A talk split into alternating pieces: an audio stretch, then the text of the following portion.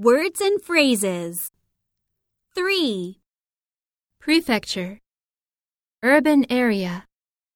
Rural area. Several different parts of Japan. Suburb. Small town. Farming village. Fishing village. Residential part of a town. Downtown. Neighborhood. Ancestral home. Apartment. High rise. Condo. House. Historical section. Trendy part of town.